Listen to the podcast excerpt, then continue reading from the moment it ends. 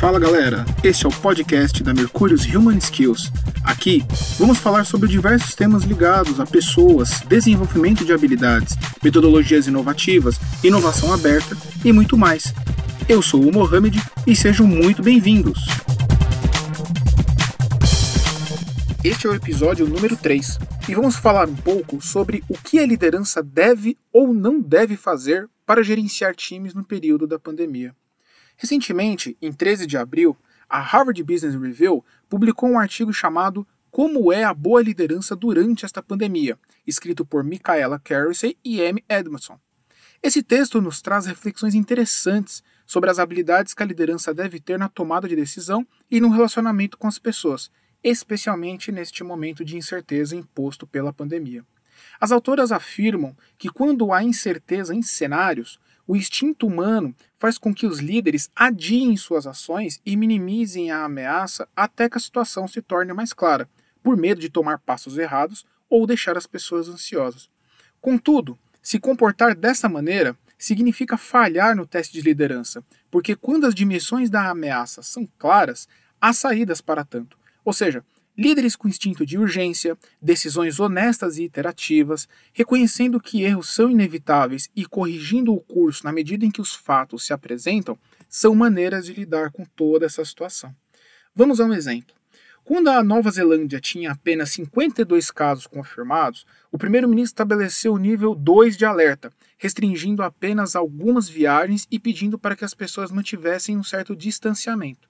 Mas quando os casos cresceram para 205 em apenas quatro dias depois, o sistema de alerta foi elevado ao nível 4, desencadeando um bloqueio nacional. Assim, enquanto outros chefes de Estado em todo o mundo se preocupavam com sua capacidade de manter o apoio político do público com medidas de fomento das atividades normais, as ações deste caso mostram que a honestidade e o cuidado da transparência das suas decisões colocou o ministro da Nova Zelândia com mais de 80% da aprovação pública em 27 de março, período relativamente inicial da pandemia em alguns países. Logo, a partir disso, as autoras destacam que um bom líder deve ter, ou pelo menos deveria desenvolver, quando estão diante desta situação. 1. Um, agir com senso de urgência. Os riscos de atrasar a tomada de decisão são muitas vezes invisíveis, mas, em uma crise, desperdiçar tempo vital na vã esperança de que uma maior clareza aparecerá e que nenhuma ação é necessária pode ser perigoso. 2 comunicação com forte transparência. Fornecer descrições honestas e precisas da realidade são cruciais para permitir que sua mensagem chegue de maneira com que as pessoas possam entender. Ou seja, a mensagem deve ser tão clara quanto humanamente possível sobre o que você sabe, o que você antecipa e o que isso significa para as pessoas. 3. Respostas às mudanças. Considerando o grau de incerteza em cenários voláteis, surgirão problemas independentemente de quão bem um líder age.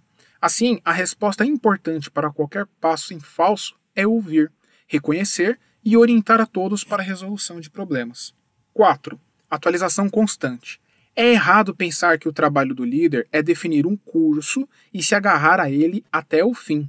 É necessário que os líderes atualizem constantemente a compreensão das probabilidades anteriores, mesmo que diárias, usando estratégias para obter novas informações e aprender rapidamente à medida que os eventos se desenrolam e as novas informações vêm à tona. Portanto, a liderança em uma crise incerta significa tornar-se disponível para sentir o que é estar no lugar do outro, ou seja, um processo de empatia. E aí, o que você achou disso tudo? Nos siga no LinkedIn e no Instagram e nos deixe seu comentário sobre o que você concorda e discorda sobre os perfis de liderança em tempos de crise. Obrigado, galera, e até a próxima!